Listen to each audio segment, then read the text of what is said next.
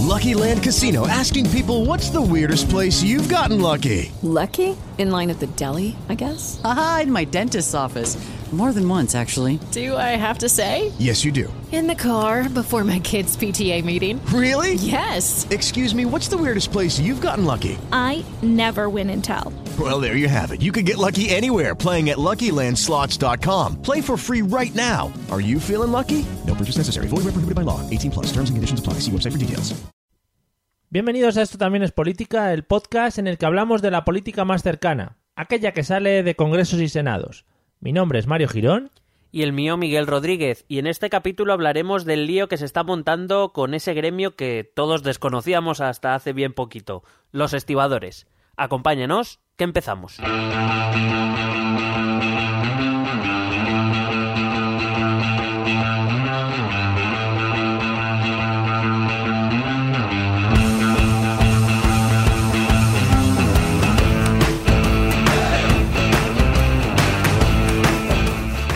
Amigos y amigas, bienvenidos al episodio número 33 de Esto también es política, el podcast sencillo, amable, a la par que... No se me ocurre otro adjetivo. ¿Qué tal, Miguel? Fallero, fallero. A la, a la par que fallero, efectivamente. A partir de ahora ya tenemos un enlace fallero entre los componentes de este podcast y la gente. Será imborrable. eh, Imborrable. eh, eh, irrompible. Ujú. Joder, es que yo me he leído esta... Estaba esperando tu irrompible. Irrompible. Esta mañana me he leído, un- me suelo leer un libro de adjetivos y sinónimos. Y que vas por la página 2. Por la I. Tre- Sí, sí. qué, qué guapo. Está bien. Bueno, ¿qué tal andas? Bueno, bien, bien. Esperaba que iba a venir peor de las fallas, pero bueno, creo que ahí eh, hicimos un movimiento inteligente el sábado, sobre todo, que nos ha permitido estar aquí con nuestros oyentes. Nos salimos de lo que fue el- nuestros aliados, eh, hicimos un grupo mixto, podríamos hablar. Sí, no- no- nos salimos del grupo principal, fuimos al grupo mixto y gracias a eso hemos sobrevivido. O sea, Efectivamente, esa ha sido nuestra estrategia fallera. Así que amigos, ya sabéis, si tenéis que pedirnos experiencias o algo de ese estilo, podemos darlas. mm, podemos. Efectivamente, vamos al lío. Eh, como bien habéis dicho, bueno, hoy además esperamos tener un sonido guay porque lo hemos preparado chachi. Esperemos, no liarla otra vez. Pedimos perdón nuevamente, sobre todo yo. ¿Has visto, eh? He dicho sonido guay para no liar las chachi. Guay chachi. Eh, fantástico. Eh, yo qué sé, no sé qué decirte más. Eh, Effective Wonder. Guay. Bueno, me ha gustado mucho lo que has comentado, lo que se ha oído en la intro del tema que vamos a hablar hoy, porque vamos a hablar de un gremio, de un conjunto de trabajadores del que todos desconocíamos su existencia así de primeras y creo que ha pasado ya esto un par de veces en España. Yo, que recuerde así de primeras, me llamó mucho la atención el conocer que había un gremio muy fuerte y muy potente y que la podían liar, que eran los... eh, vaya, se me ha ido, lo tenía en la, en la cabeza. Los controladores aéreos. Fue otro momento culmen en, la- en mi etapa como conocedor de gremios españoles. Sí, no, es, es mm, con, cuando suceden casos como estos, en los que se forma mucho, mucho ruido, mm, descubres no solo trabajos que desconocías que existían, sino además eh, en qué consiste en el sentido de cuáles son las jornadas laborales, las condiciones, los salarios y tal, y estas cosas, que bueno, a mucha gente le cabrea, Sí, Mm, más que nada suele ocurrir porque el cabreado suele tener un sueldo de mierda y unas condiciones lamentables. Nos pasa al 80% de los españoles probablemente. Pero, pero sí es interesante saber estas historias y además, según estaba preparando, hay que decir que este episodio es petición, aunque ellos pi- pidió una capsulita, pero es que esto en capsulita no nos cabía. no cabía.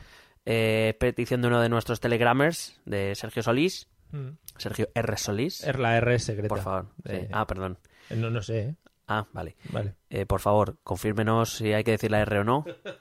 Eh, pues eso, básicamente te enteras de, de cosas que están pasando en- a nuestro alrededor y de las cuales es que yo no tenía noticias. Yo te, he de de reconocer, hombre, yo suponía que alguien cargaba y descargaba los, los barcos. Lo que no pensaba, por ejemplo, es que este sector fuera tan tan importante, por ejemplo, en la economía española. Entonces, eh, todo esto, pues, oye, a nosotros nos sirve para, para conocer un poco de, de qué va esto y para indagar en la, en, en la historia. Esto me ha servido a mí, he ido tirando de hilos y, y te- yo me he quedado un poco flipaete con algunas cosillas. Picueter, como solemos decir. Sí, sí. No sé si lo comentarás luego, pero este tipo de gremio o, o alguno, o el que he comentado yo, son gremios que tienen una capacidad de presionar a, a la sociedad o al gobierno de una manera que el resto de trabajadores no pueden? O... Evidentemente sí, le pasa, por ejemplo, a nivel de Madrid, que bueno, supongo que muchos de nuestros oyentes lo conocerán y si no, pues aquí por ejemplo son los conductores de metro, también tienen Sí. como mucha fuerza, ¿no?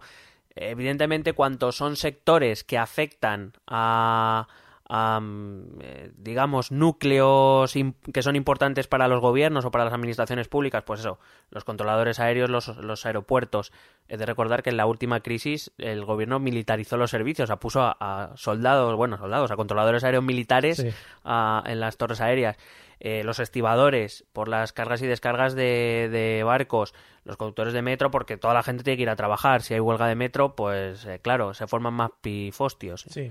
Eh, entonces, claro, esto- estos hay sectores de trabajadores que tienen mucha más fuerza que otros que hagan eh, huelga los, pues qué te voy a decir yo, los eh, los vendedores de ropa. Ya. No sé yo hasta qué punto puede presionar mucho al Bueno, gobierno. nos podría molestar, pero no creo que. No sé que a Rajoy se le manchen todas las camisas que tiene en su casa. Claro, ah, entonces ahí en ese momento, pues, Diría, "Es la- un las- poquito". claro, y las tintorerías también pueden hacer. Claro, mucha presión. Claro. Bueno, pues nada, vamos a inmiscuirnos en el maravilloso mundo de los estibadores y a ver qué nos depara tu maravillosa investigación. Bueno, eh, no sé si maravilloso, ahora lo, sí, sí, ya sí, lo vemos maravilloso, viendo. maravilloso. Eh, la primera pregunta que me he hecho, básica, que es la estiva, ¿no? Sí. ¿no? Que a lo mejor parece así tal.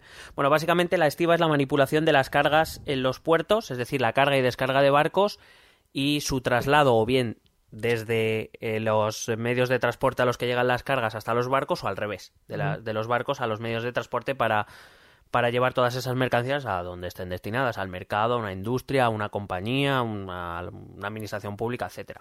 Claro, al final los barcos vengan del país que vengan, vendrá todo mezclado, en plan Amazon, AliExpress, tal, y luego cada uno le tiene que Claro. para un lado. Claro, entonces eh, esos barcos que llegan hay que descargarlos para ponerlos, digamos, en, en la línea de hacia, hacia su destino. Y eh, también se encargan de cargarlos. No es solo el proceso de cargarlos, sino es eh, de, también de, de la colocación en sí, que puede parecer así como algo un poco eh, etéreo, pero en realidad, claro, el, el cargar bien un barco con los pesos, con la colocación, etcétera, es importante porque el barco tiene que navegar, porque si no, Sí. claro, Leyes físicas, tonterías de la vida. Tonterías las justas. Entonces, a partir de aquí es, ahora que sabemos que la estiva, es que, ¿cuál es el conflicto realmente? Yeah. Bueno, el conflicto se ha dado a conocer cuando, bueno, se ha dado a conocer ahora, cuando el gobierno ha querido aprobar un Real Decreto Ley eh, que, eh, recuerdo, es una medida excepcional que tiene el gobierno para sacar una, una ley sin pasarla por el Parlamento, pero tiene obligación de en 30 días, sobre todo es por razones de urgencia o de emergencia, eh, tiene la obligación de en 30, en 30 días llevarla al Parlamento. Si el Parlamento la ratifica, pues esa ley se convierte en una ley como cualquier otra, o si se rechaza, que fue lo que ocurrió en el Congreso, esa ley deja de tener efecto. Mm.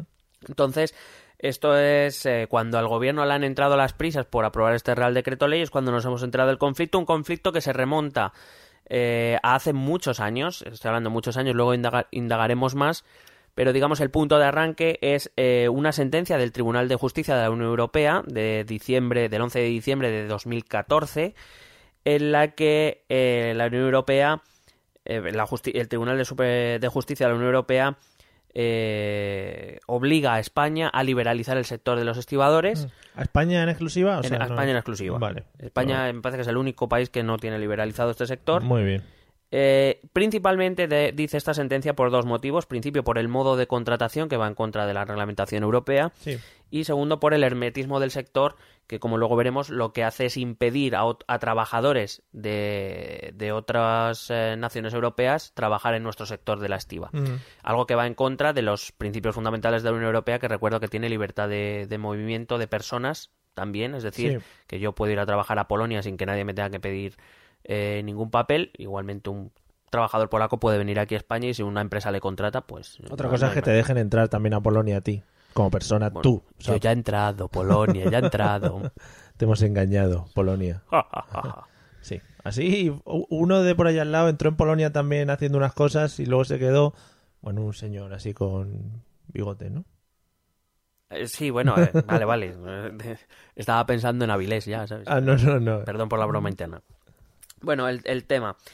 Eh, entonces se decide indagar de dónde, de- claro, eh, tenemos que liberalizar el sector. digo, bueno, pues vamos a ver cómo funciona nuestro sector. Entonces he empezado a tirar de los hilos y me, te- me he remontado hasta nuestros años 50.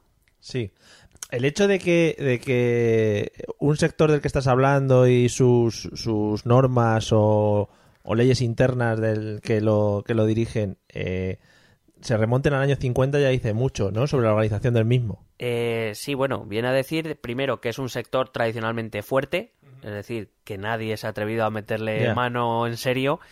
Y segundo, pues eh, eso, que viene a ser un sistema que aunque es con ciertas modificaciones, es un sistema principalmente como este sistema que se instaura en la España de los años 50, que por si acaso alguien no lo recuerda, teníamos un dictador por ahí. Sí, hab- hablando de gente con bigotes. Claro.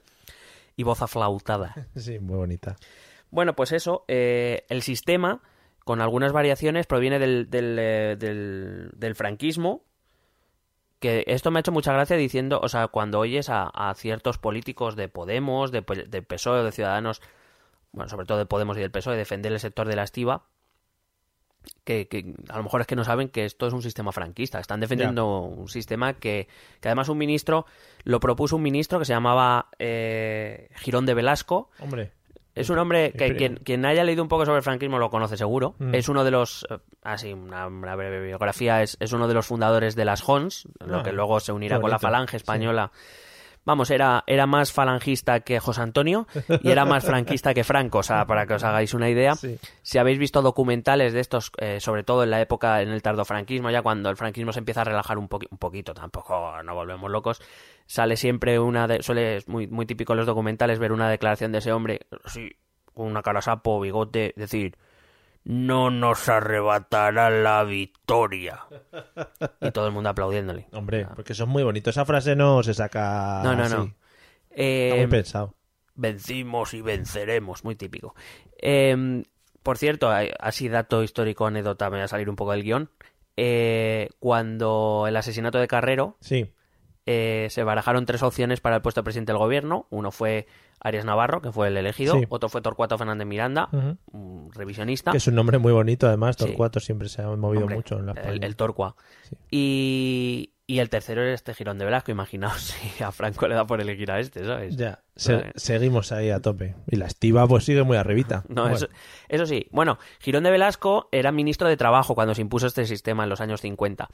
Y digamos que era un hombre muy anticapitalista, muy proteccionista, muy españolista. Él, él decía que, que en ningún caso el, el Estado franquista debía aliarse con, con los Estados Unidos, algo que acababa de hacer, porque para salir de su, am, eh, de su aislacionismo eh, internacional, pues eh, gracias a Estados Unidos llegó a algún tipo de acuerdos y finalmente llegó a la ONU.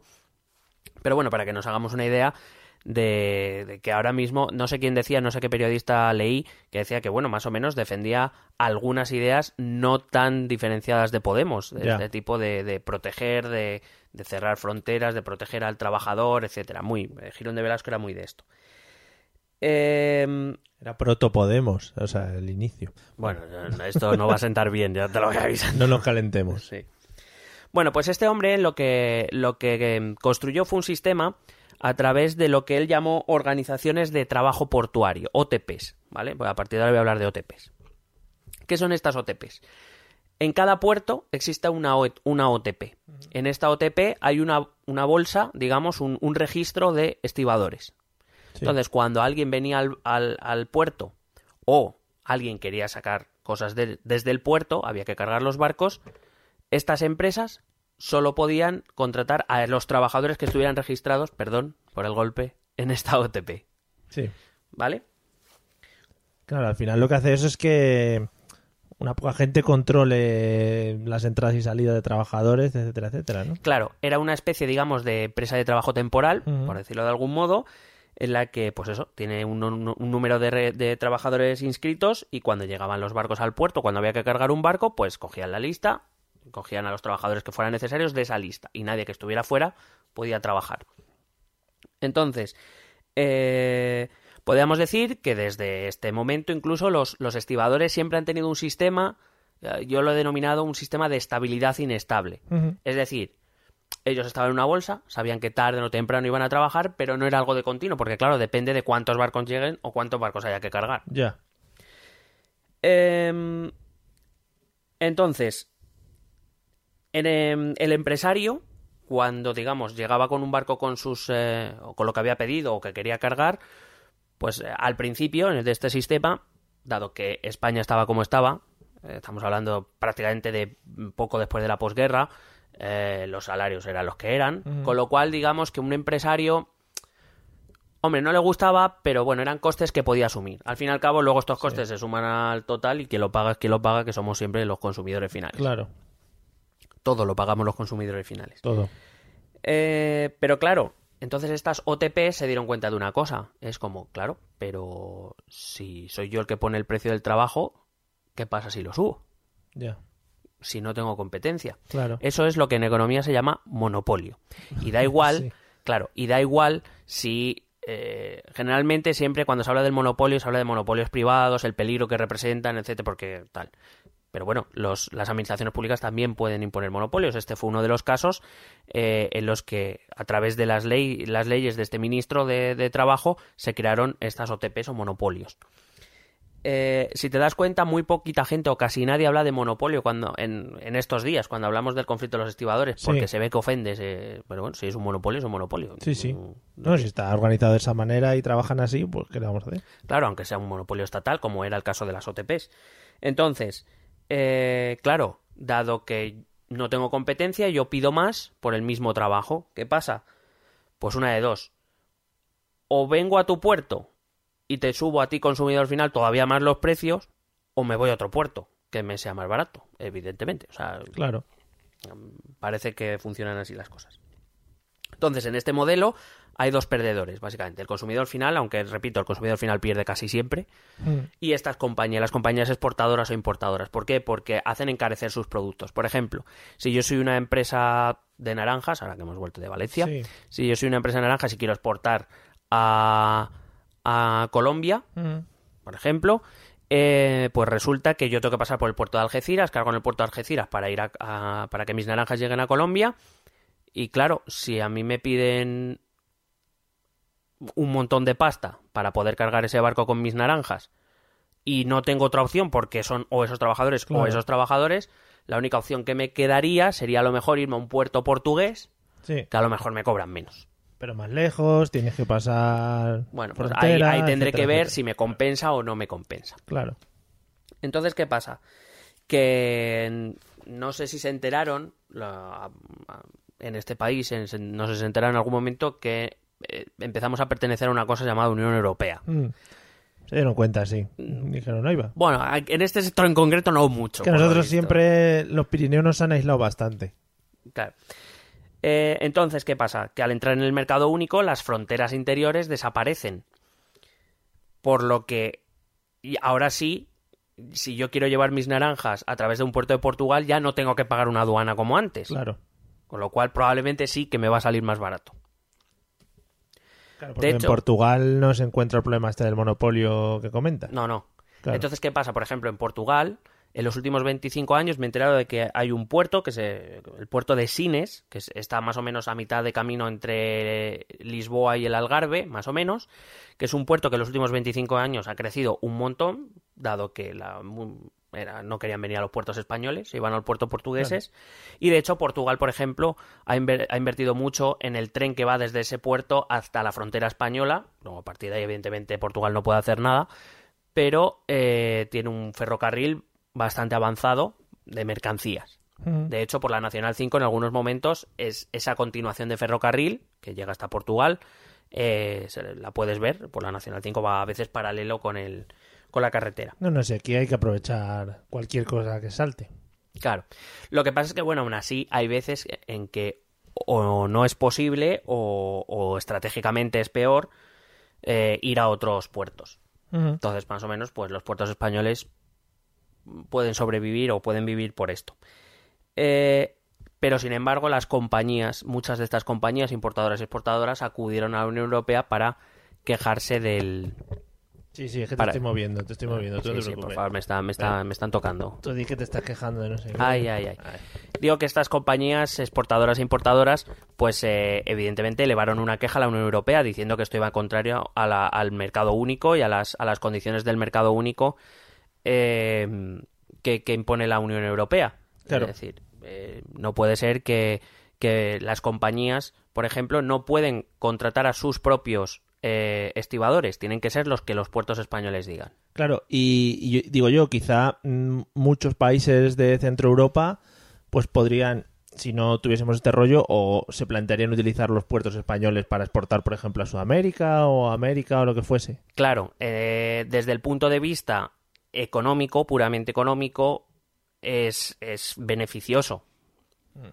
Pero luego está la, la contraparte, que son los estibadores de los que vamos a hablar ahora. Sí. Entonces, el sistema actual es heredero de estas OTPs de las que hemos hablado. Actualmente, en vez de OTP, se llaman SAGEP, ¿vale? Que es, eh, son las siglas de Sociedades Anónimas de Gestión de Estibadores Portuarios. Muy bien buscado el nombre. ¿Has visto? Joder.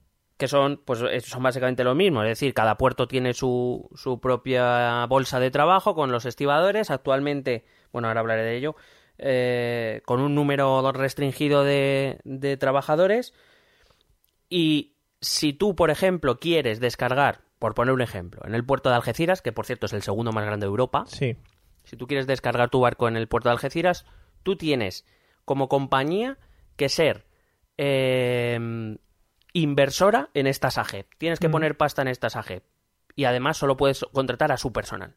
Sí. Si no, tú no puedes descargar ahí. Y te atienes a lo que te cobren ellos, claro. Efectivamente. Entonces, eh, claro, la Unión Europea empezó a dar avisos. Desde 2011 ya empezó a dar avisos, Vale. hasta que en 2014 la el, Tribunal Supe- el Tribunal de Justicia de la Unión Europea dio esta sentencia en la que obligaba ya a, a la- a España a liberalizar el, el sector. Con multa de por medio. Con multa de por medio. También hablaremos de la, de la multa. Vale. Entonces, a raíz de esta explicación histórica, que me ha parecido oportuno traer, Muy oportuno. eh, pues me he hecho varias preguntas a las que he intentado dar respuesta. Primero, eh, ¿cuántos estibadores hay? Mm. Bueno, eh, he visto varias fuentes, algunas varían, pero la mayoría me dan que existen 6.156 estibadores. Joder. Concretamente. Joder, ¿no? Eh, pues admira muy bien las fuentes. Digo, Sí. igual ha hecho una media entre todas. No, no, No, no. no, no. La, la- la mayor parte que he leído son 6.156, alguna he leído 6.127, 6.140 y no sé cuánto, pero vamos. Depende del día, fluctúa. Debe ser. Entonces, como digo, es, eh, su método de trabajo es el siguiente. Vamos a poner, por ejemplo, que tú y yo trabajamos el... eh, eh, somos estibadores del puerto de Algeciras, que me ha Sí. gustado. Sí, además tenemos mucha pinta de gaditanos. Sí. Tú ahora es bastante. Sí, hombre. Eh, ¡Ay! Entonces, Sí, venga. Un saludo para los gaditanos estereotipados desde este podcast. Gracias. venga. Bueno, total. Que tú y yo somos estibadores del puerto de Algeciras. Sí. Y eh, en el puerto de Algeciras hay, me parece que en, en torno a los 1.500 estibadores. Entonces, yo- vamos a poner que hay una lista del, del 1 al 1.500 y tú y yo somos tú el 1 y yo el 2. Oh, yeah. Vale. Somos grandes estibadores. Hombre, por favor. Entonces, Porque eso, perdona, su- bueno, hablando del tema de la lista, si existe, existe una lista. bueno, no sé si así, Bueno, digo, pero esto pero para explicarlo. Que habrá rangos por experiencia y por años. Mm, eh, Sinceramente lo desconozco, pero según el sistema de trabajo como lo he leído, mm, en principio no parece necesario. Vale. Entonces, la cuestión es, tú eres el 1 y yo soy el 2. Llega un barco. Y para descargar ese barco se necesitan 12 estibadores. Cogemos la lista, tú eres el 1, tú eres el 2. Del 1 al 12 entramos. Oh, yeah. Descargamos ese barco. Co- Cobramos. Sí. Siguen llegando barcos. El siguiente barco, se necesitan 12 estibadores. Tú y yo no vamos. Ah, Van vale. del 13 al 24. Vale, tiene sentido. Tú y yo no volvemos a trabajar hasta que los 1500 no hayan trabajado un jornal. Cuando se, el 1500 se vuelve a empezar la lista, tú serás el siguiente y yo Es decir, un estibador no puede volver a trabajar hasta que el resto de su estiva no haya, no haya trabajado. Sí, sí, sí. Nosotros cobramos por jornal, es decir, por día que trabajamos. Mm. Es decir, eh, es verdad que se ha hablado mucho del salario de los, de los estibadores, del cual también vamos a hablar aquí, sin ningún tipo de, de acritud. Es decir, estamos intentando dar datos para que cada uno ya se forme la opinión que quiera. No tenemos primos estibadores Eh, ni... No, también vamos a hablar de eso. Vale.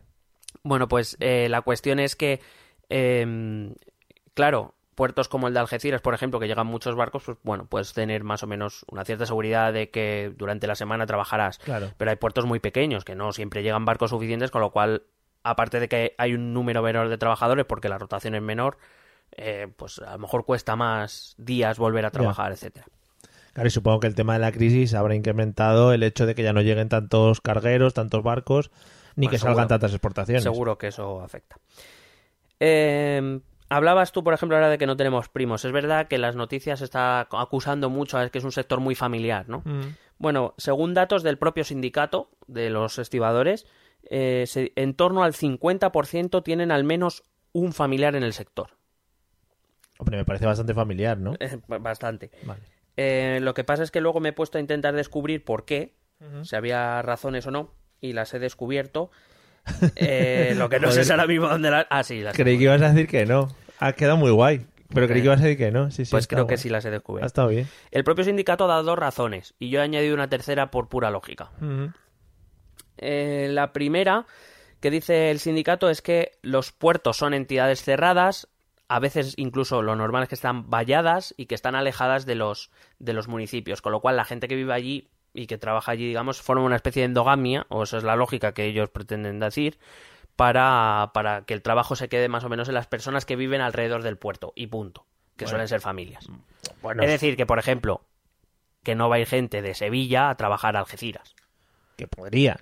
Ah, bueno, otra, yo doy la información que da el, el sindicato, luego vosotros podéis pensar. eh, Es que es como también puedes decir, oye, es que eh, la ciudad financiera del Banco Santander solo trabaja gente que vive por ahí cerca, en Boadilla del Monte, ¿sabes?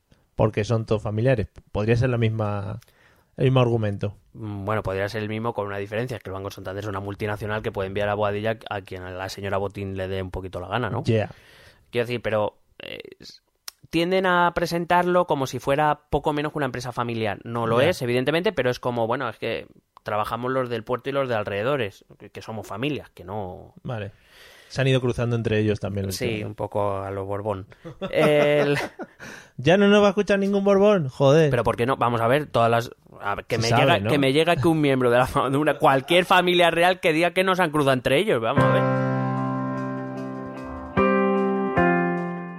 Good morning, politikers. Perdona que haya interrumpido el capítulo, pero es que te tengo que contar algo que, hombre, a nosotros nos importa un poco.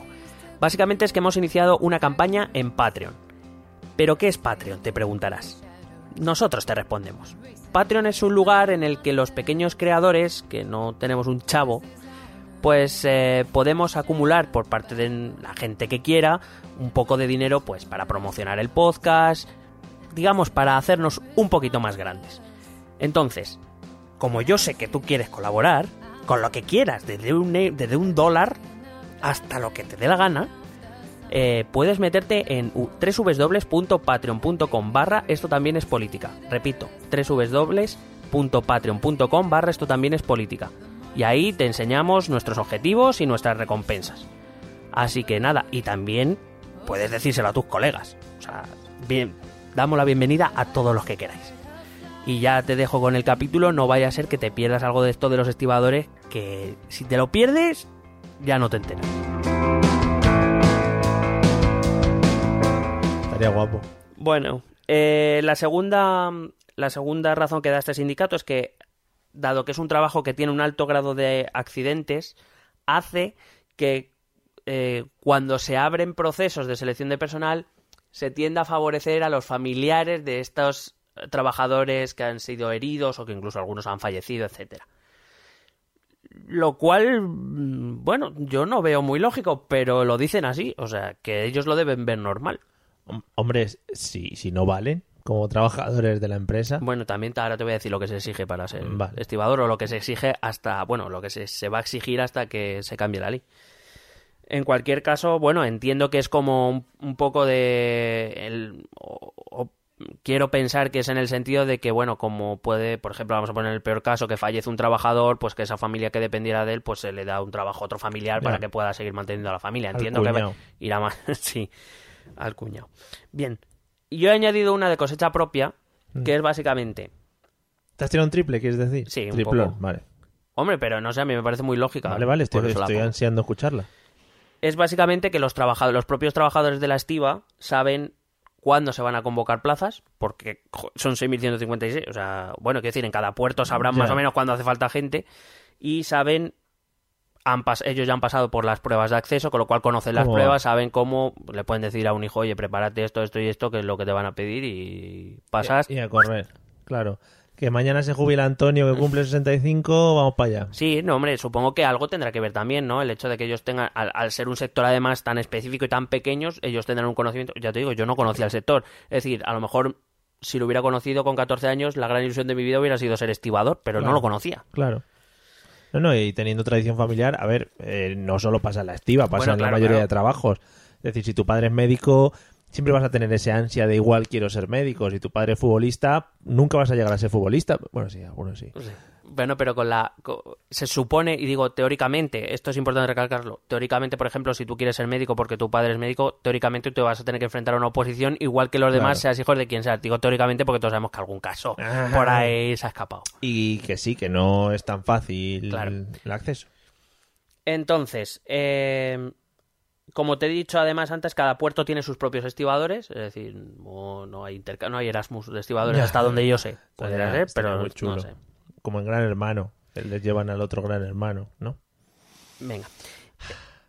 Cultura popular, ¿no? Claro, hay que meter un poquito, si no, para relajar. Para relajar. Desengrasando. Bueno, eh, ¿por qué tienen fuerza? Te he dicho que es un sector clave y te voy a explicar por qué. Bueno, a través de nuestros puertos se canalizan el 86% de nuestras importaciones, es decir, de todo lo que compramos al resto del mundo y traemos aquí, que no solo que son productos primarios que consumimos, pero productos que nuestras industrias necesitan también. 86% de todas esas cosas pasan por nuestros puertos y el 60% de nuestras exportaciones, es decir, 60% de todo lo que vendemos al extranjero sale de nuestros puertos. Claro. Estamos hablando de que más o menos pueden mover al año en torno a un 20% del PIB. Es decir, según he calculado más o menos, en torno a unos 200.000 millones de euros. Bueno, un poquito de pasta sí que es. Entonces, claro, paralizar, eh, según los cálculos que se han hecho, eh, paralizar los puertos nos cuesta más o menos en torno a unos 50 millones de euros al día. Ya dinero ya. Es decir, eh, 50 millones en productos que no nos llegan porque no se Claro. descargan o en productos que, Que no sacamos porque no porque no porque no funcionan los puertos.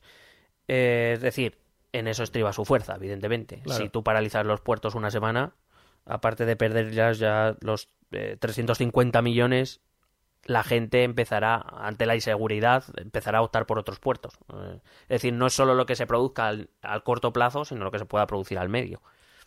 Yo no entiendo mucho de esto y siempre me ha llamado mucho la atención, como ya te comentaba al principio, este tipo de paralizaciones eh, o no está bien regulado o no se hace bien o no, no no entiendo que se pueda paralizar algo tan grande de una manera tan fácil.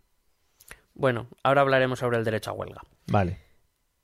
Eh, se ha hablado mucho también en los medios de comunicación sobre cuánto cobran los estibadores. Y aquí me, o sea, me parece acojonante la falta de transparencia, la falta de información. Es de lo primero que se habla normalmente en este... Claro, Pasaba lo mismo con los controladores aéreos. entonces habrá una diferencia, sabrás de qué lado es uno, de qué lado es otro, según Claro. hable de este tema. Claro, claro. No porque tengamos de datos fiables, porque podemos hablar. Esto es como cuando hay una manifestación y dice. Según eh, la policía. 300.000 asistentes según el organizador, 20 según la COPE. sí, sí.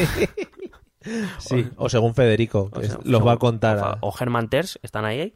Bueno, pues esto más o menos es lo mismo. La patronal dice que de media un estibador cobra unos 70.000 euros al año, alcanzando algunos los 100.000 euros al año. Hombre, ya es dinero. Eso dice la patronal. Sí. ¿Qué dicen los sindicatos? Los sindicatos dicen que la media son de 30.000 euros. Joder. Pero ¿y tanta diferencia? Claro, bueno, pues ahí está. Lo, Bueno, que, lo que sí, lo que sí dice, es- eh, perdón, aparte de que ahora vas a decir que, hombre, 30.000 euros ya es dinero.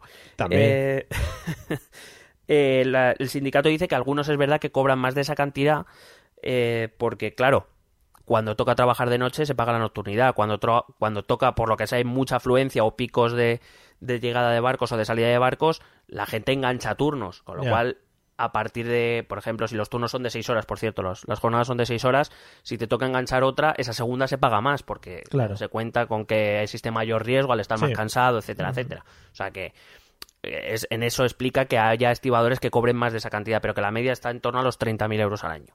Que te iba a decir que si están sacando la media es que igual hay algunos que cobran 500.000 y otros cobran 10.000. Claro, claro. Y de ahí sale la media. Claro, de hecho, por ejemplo, eh, aunque es raro, hay alguna vez que se precisa contratar estibadores que, que por- porque sobrepasa los 6.156 Sí. que hay, es necesario contratar a alguien más. Estos están cobrando más o menos en torno a unos 1.200 al año, al mes. O sea, quiero decir, un sueldo, Un sueldo, que podemos... sí, normal. Pero enti- en- eh, decía la- el sindicato que dependiendo el mes, pues que un, un estibador puede cobrar 1.800 euros o si había mucho trabajo puede llegar a los 4.000. Bueno, Pero que ellos, claro, dependían de la, de la, de carga la de cantidad de trabajo. trabajo que, te- que tengan. Obvio, contando con lo que has comentado al principio de la, la rotación, etcétera, etcétera. Claro, cuando hay mucho, mucho trabajo, la rotación es muy rápida. Trabajas muchos días seguidos, muchas jorna- muchos jornales que se te, se te acumulan y, y los, y los cobran. Pero si hay una época de poco trabajo, pues a lo mejor trabajas eh, después de 30 días, a lo mejor trabajas 15. Claro. Bueno, ¿qué formación se necesita para ser estibador? Por favor, Bueno, se- una titulación de FP grado 2 o equivalente Yeah, y el carnet de conducir de camión, C1, ya está. muy bien. No hay, ni- no hay, no sé si vas a hablar ahora, no hay pruebas de entrada o algo. Eh, cuan- Sí, sí, espérate. Ah, vale. Eso es lo que se precisa. Luego, cuando se abre el concurso, si es que existen plazas libres, que si no me equivoco, por ejemplo, en Algeciras no se abre, hasta- pues, la última se abrió en 2013, pero hay puertos que no han abierto desde 2009, Sí. eh, se hace un test psicotécnico, que todos sabemos cómo funciona, todos los conductores al menos sabemos ahí cómo funcionan. decir, ahí te iba a decir que el mío, madre mía. Bueno, yo- to- todos los conductores, todos los que tienen licencia de armas. Ay, ay, ay. Vale, sabemos. y un examen de cultura general. que esto es, esto es como el hacerles un examen de ortografía a la Policía Nacional, de- pero un examen de ortografía que no aprobaría ni, ni yo qué sé, ni, ni un académico Sí, de la RAE. ¿sabes? de un virato. Eh, cultura general, eh, así, ¿de qué te cuentas? eso? Es que no he encontrado más, solo en Vale. de cultura general, pues que te preguntará, yo qué sé, cuál es el río que pasa por Sevilla, o algo de- eso. Si un tren sale de no sé dónde a una velocidad, eso, es de ma- eso no es cultura No, no, no, no jodas, o sea, Son matemáticas ya Bueno, avanzadas. eh, se calcula que de, de todas las eh, eh, los concursos que se han abierto para, para entrar a la estiva suele entrar una media de un 3% de los solicitantes, es decir, 3 de cada 100. Ujú.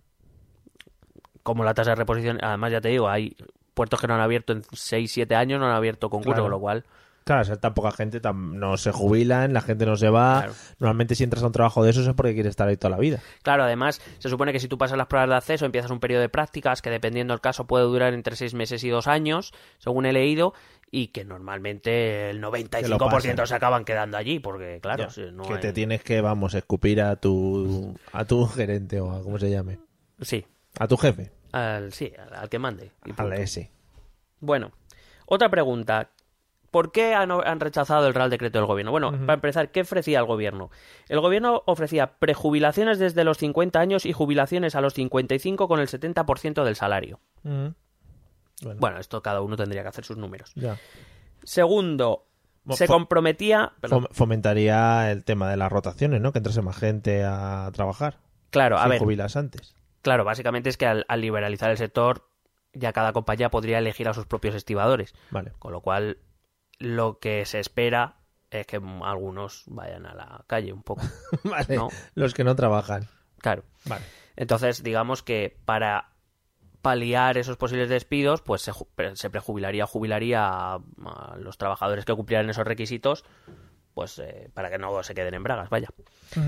Eh, la- también tenía un compromiso de mantener, bueno, el- la Unión Europea lo que pide es destruir estas AG, pues estas AG tiene que desaparecer y que cada empresa, y luego ya que las empresas eh, se organicen.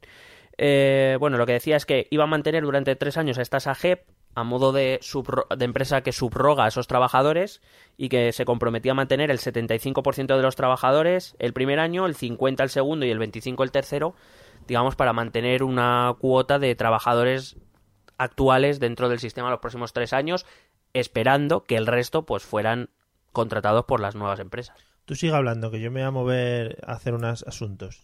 Venga. Eh, ¿Qué te vas a preparar para el psicotécnico, no? Sí, sí, voy a empezar a mirar los libros. Bueno, em, lo que... Ah, también se supone que a partir de entonces iba a obligar a, a poseer un título de FP específico, va a crear un título de FP específico para poder acceder a la estiva. Eh, por cierto, los despidos probables eh, los pagaríamos nosotros. No sé si esto... Quiero decir, los paga el Estado en su mayoría. Estoy a punto de matarme. Es lo que pasa. Vale, ya estoy. Te iba a hacer una pregunta con respecto a esto. Dígame. Tiene mucho sentido, o me parece a mí que tiene mucho sentido, el que la gente estudie algo relativo a la estiva cuando va a entrar a trabajar ahí, ¿no? ¿Cómo Hombre. hacemos todos con el trabajo con el que- al que nos vamos a dedicar? Eh, claro, el problema está en que eh, la estiva no tiene consideración ni de trabajo de baja cualificación, en tanto en cuanto, oye, mucha gente puede pensar que es cargar y descargar, Bueno, pero tampoco es de alta cualificación, cuando, por ejemplo, pues eso incluye que tú un barco no lo puedes cargar de cualquier manera, cuando está llevando containers y mercancías que pesan toneladas en un barco, claro, tienes que hacerlo de tal manera que se produzca el equilibrio suficiente como para que ese barco pueda navegar sin hundirse, que parece que es tontería, pero yo qué sé, quiero decir, es un Tetris real. Con, con- con posibles consecuencias catastróficas si no te llega el palitroque largo, que es lo que nos ha pasado a todos, nos han eliminado la mayoría de las partes. joder, qué bueno. Eso, eso es un paralelismo buenísimo. Bueno, que ya digo, tiene temas físicos, temas de eh, trabajo, eh, cómo colocar las cosas, etcétera, etcétera. ¿vale? Vale. Em, y que luego, aparte, eh, o sea, en contra, los estibadores decían que el cambio suponía un despidos encubiertos, es decir, eh, liberalizar el sector para despedir a, a personal y que el nuevo sistema de, con- de contratación lo que haría sería rebajar los salarios y ellos estaban defendiendo sus salarios, lo cual, Bueno. como trabajador es Normal, comprensible, sí. yo quiero defender lo mío, evidentemente, y cuanto mejor me paguen, mejor. Eh, lo de las multas, muy rápido. La sentencia de 2014 impuso una sanción de 27.522 euros diarios, lo que, mientras persista la inflación, dado que persiste a día de hoy, ahora mismo está paralizada porque se suponía que el gobierno iba a sacar el Real Decreto, a día de hoy eso se traduce en casi 23 millones de euros de multa. Y luego el gobierno ha dicho que si no se acelera la reforma, el Tribunal de Justicia de la Unión Europea sacará una nueva sentencia, que según el gobierno está al caer, Muy. eh, que aumentará la multa a 134.170 euros con 20 al día, pues eh, por cada día que no, que no se arregle este tema. El problema está en que, bueno, el problema, mm, en principio no tengo por qué dudar del ministro de Fomento, pero tampoco he- yo reconozco que no he encontrado nada eh, dentro de la Unión Europea que indique que esto va a ser, que está al caer y que va a ocurrir ya. Ese dinero lo pagamos entre todos, ¿no? Eh, claro, claro. Vale, Hombre, multa a España, multa al Estado. vale, vale. Entonces, eh, pues básicamente para acabar, eh, yo he traído críticas. Primero una crítica a los medios de comunicación, sobre todo a los de cierta tendencia que habla muy mal de las huelgas. Bueno, tú, tú, por ejemplo has dicho ahora que no entiendes que una huelga pueda paralizar. Sí. Bueno, primero las huelgas están reguladas por ley, tienen establecidos unos servicios mínimos, pero aparte hay que, hay que recordar, y esto es verdad, que la huelga es un derecho protegido por la Constitución y que los- si los trabajadores consideran que tienen que ir a la huelga, un poco más hay que, hay que hacer. Eh, y aparte recuerdo también que cuando se está de huelga uno no ni cobra ni cotiza. Vale. Quiero decir que Sí, sí, que normalmente un trabajador no va a la huelga, ah, venga, un trabajador estoy hablando. Eh, verdad que, oye, por ejemplo, los trabajadores aéreos se quejaban mucho que- de que tenían un buen sueldo y que por eso se podían permitir ir a la huelga. Bueno, eso ya dependerá de cada sector. Claro, claro, cada uno vive o lo que sea. Y en cualquier caso, como digo, el- se establecen servicios mínimos. Mm. Es decir, un puerto mm, jamás pararía completamente. Y luego, en casos extremos, aunque a mí personalmente no me parezca bien, pero bueno, en casos extremos, eh, pues se puede recurrir a, a otras administraciones o el propio gobierno, como hizo con los controladores, pues usar, por, en ese caso, usó al ejército a los controladores aéreos. Los ministros creo que van a ir a la Sí, estiva. Sí, a cargar con sus camisas. Y eh, he traído tres, perdón, cuatro críticas al gobierno que voy a ser muy rápido. Las sentencias de, repito, del 11 de diciembre de 2014. En Ya. aquel tiempo el señor Rajoy tenía mayoría absoluta. Mm. ¿Hizo algo? No. Nore. Ahora le entran las prisas. Claro. Muy mal. O sea, quiero decir, está, está muy bien echarle la culpa al PSOE o a Podemos o a Ciudadanos de que no le han votado a favor este Real Decreto, no sé qué, no sé cuántos, pero que cuando él tenía mayoría absoluta podía haber sacado el Real Decreto, aquí todo el mundo se hubiera callado. Pero claro, ¿qué pasaba? Era final de 2014, es decir, entrábamos en 2015, año de elecciones. Claro, huelgas y eso no le viene bien. Está feo, claro. Luego, eh, el gobierno ha dejado las negociaciones en manos de patronal y sindicatos, confiando en que se. Bueno, no sé si confiando en que se fuesen a poner de acuerdo. Eh, pero me encanta porque en su reforma laboral quitó importancia a la negociación colectiva. O sea, no entiendo este cambio de parecer. Tercero, ha querido meter presión a los grupos, como he dicho, a los grupos que han votado en contra del Real Decreto y así diluyen responsabilidades cuando tuvieron en su mano llevarlo a cabo con su mayoría absoluta. Y por último, hay que recordar que llevó el Real Decreto a la Cámara cuando aún podía. Eh, o sea, tenía 12 días más todavía para llevarlo. Decidió llevarlo el 15, me parece que fue el pasado 15 o 16 de marzo.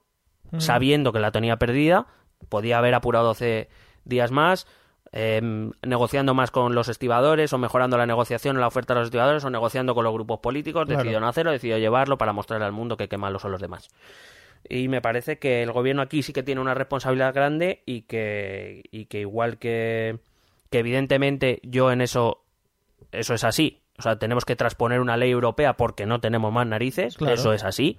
Eso hay que reconocerlo. El gobierno en eso tiene razón. Sí. También digo que el gobierno no creo que haya actuado. También es verdad que hay otras sentencias que sí, que, que no le interesan tanto y que siguen sin transponer. O sea, que esto Que- es un poco interesa, lo que, que me puede interesa. pasar lo mismo para dentro de un tiempecillo. Claro, hay, hay por ejemplo sentencias eh, de, por ejemplo, que hablan de, por ponerte un caso rápido, de que un, un trabajador no puede ser despedido, un trabajador no puede ser despedido mientras está de baja. Hmm. Que bueno, aquí el- todavía no, no está in- incluido en el estatuto de los trabajadores, por ejemplo. Bueno, pues es una de las frases que dice todo el mundo habitualmente. Sí, pero, no- pero no está en nuestro estatuto de los trabajadores. Un día habría que hablar de esas cosas, tema de despidos, bajas y diferentes. Generalmente movidas. estas, estos despidos son, eh, son echados para atrás por los jueces, Sí. pero no está en el estatuto de los trabajadores. Ya. Que te iba a hacer una pregunta, porque a raíz del el Real Decreto este que hemos comentado, eh, han hablado mucho los partidos políticos y ha hablado el gobierno sobre, sobre este tema. eh, y aparte de lo que has comentado de que no se ha negociado con el gobierno para poder sacar adelante el Real Decreto, eh, también ha hablado mucho el gobierno de, cuidadito, que como esto siga así, eh, damos al botón de las elecciones. Sí, bueno, esa también era una conclusión a la que he llegado yo, porque además hoy, día que estamos grabando, aparte del revolcón que se ha llevado con lo de la estiva, hoy se ha llevado otro revolcón. 21 de marzo, recordamos. 21 de marzo, eh, el Congreso de los Diputados, todos los grupos que no son el Partido Popular han decidido empezar el proceso de derogación de la Ley de Seguridad Ciudadana, más conocida como Ley Mordaza. sí. o sea que lo mismo Mariano ya se va tentando más. Claro, claro, es eso. Es decir, pero sí que ha salido el señor Albert Rivera diciendo si hubiéramos hablado, quizá hubiéramos podido llegar a un acuerdo. ¿Puede ser que lo hayan hecho en plan castigo por haber pasado sin ellos? Sinceramente, eh, la, la actuación de Ciudadanos tampoco la entiendo mucho y no me gusta, personalmente, en un partido político. Ciudadanos decidió abstenerse, por ejemplo, lo de la estiva, por, vino a decir que porque sabía que iban a perder la votación. Es como, no, pero te lo comes tú el marrón. Ya. Que está, quiero decir, es, es lógico en el sentido de que no estás en el gobierno, puedes hacerlo, pero por otro lado, se supone que tú tienes un acuerdo de gobierno. Claro. Entonces, eh, bueno, estas actuaciones que no, que no he entendido, que no he entendido muy bien. Supongo que será un castigo o un intento de desmarcarse viendo, oliéndose que Claro, de decir, oye, que sí que está- estamos con estos, pero que igual no podemos acercar a vosotros en otro momento dado. Claro, entonces, por ejemplo, ya ha dejado caer que quiere sacar la comisión de investigación sobre Bárcenas sin el PP, eh, con Podemos y con el PSOE, básicamente.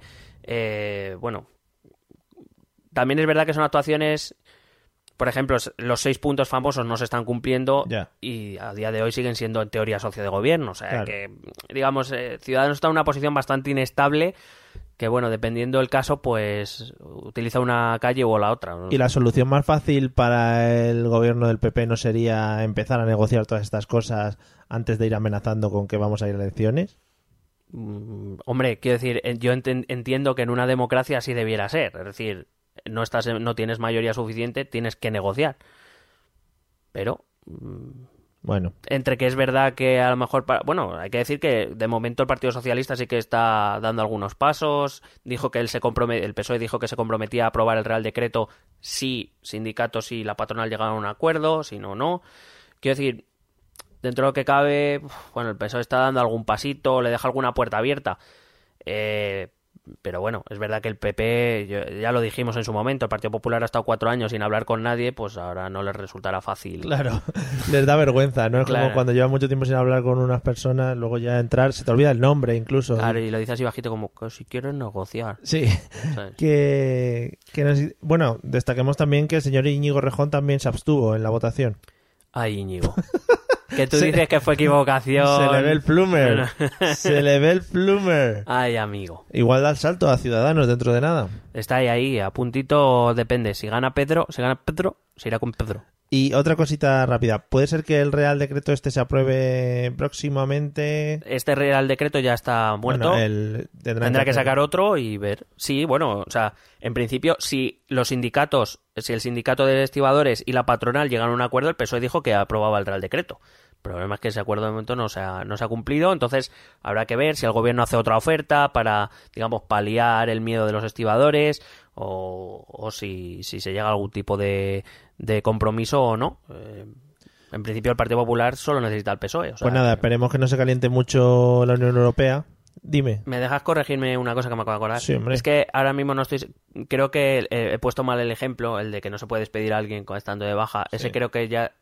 Ese creo que a los tres años de la sentencia ya lo metió en el Estatuto de los Trabajadores. Vale. Lo que está sin meter es que un trabajador temporal, que sin embargo ha estado durante varias rotaciones en la misma empresa, eh, después de tres, de tres contratos o de tres años, eh, la una sentencia del Tribunal de la Unión Europea dice que tiene que cobrar hasta, un, hasta los 20 días que cobra cualquier trabajador fijo. Sí. Eso, eso es lo que nos atrapa. O sea, aquí de momento un trabajador temporal sigue tra- cobrando una puta mierda si le despiden. Tú tranquilo que las hostias ya te las vas a llevar, porque la gente antes de escucharlo va a decir, ¡ah, lo ha dicho este tío de la baja ahora! Ya, En pero fin. he puesto este spoiler al final. Es verdad. Eh, pues nada, ya digo, espero que no se caliente mucho la Unión Europea y no nos venga a dar capones. Palabras políticas, jurídicas, complejas. Está al caer. Está- Amigos, tss, tss, que viene, que viene. tss, tss. Ministro de Fomento, Gobierno de España. Está al caer. Vamos a escuchar los métodos de contacto para que nos podáis mandar cosas, dudas o cualquier dibujo hecho a mano. ¿Quieres preguntarnos algo? ¿Proponernos algún tema? ¿Exponernos tu opinión? Ponte en contacto con nosotros. Es muy fácil. Envíanos un correo electrónico a esta dirección. Esto también es política arroba gmail.com. También puedes escribirnos en nuestra página de Facebook. Esto también es política. O en nuestra cuenta de Twitter arroba etepolítica.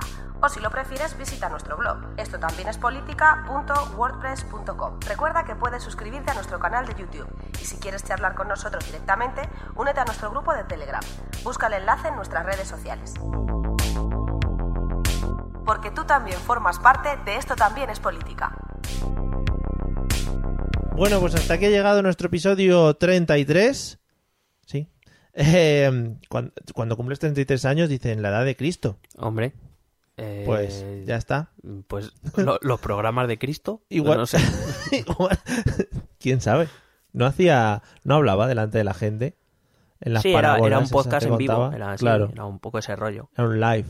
Sí. ¿No? Y como había tanta gente, pues los del medio se lo decían a los de atrás y así Claro, eran, eh, eso era el las ondas, las ondas de El entonces. podcasting de entonces. Sí, es verdad. Hmm. Pues nada, Cristo nuestro referente. Ujú, Pues ya está. Eh, lo hemos querido hacer siempre para, hacer- para ser más famosos que Jesucristo. Cristo nace cada Amigos, día. hasta aquí hemos llegado en el episodio de hoy.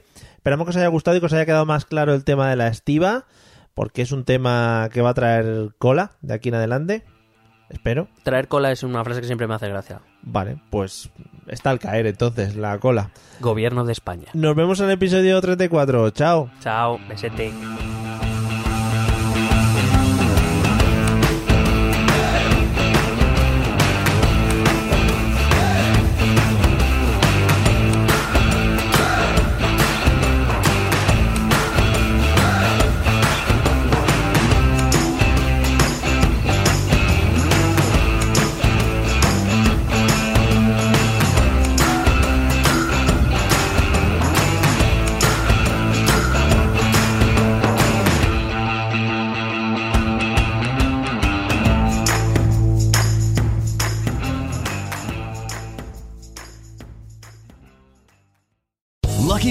Casino asking people what's the weirdest place you've gotten lucky? Lucky? In line at the deli, I guess? Aha, in my dentist's office.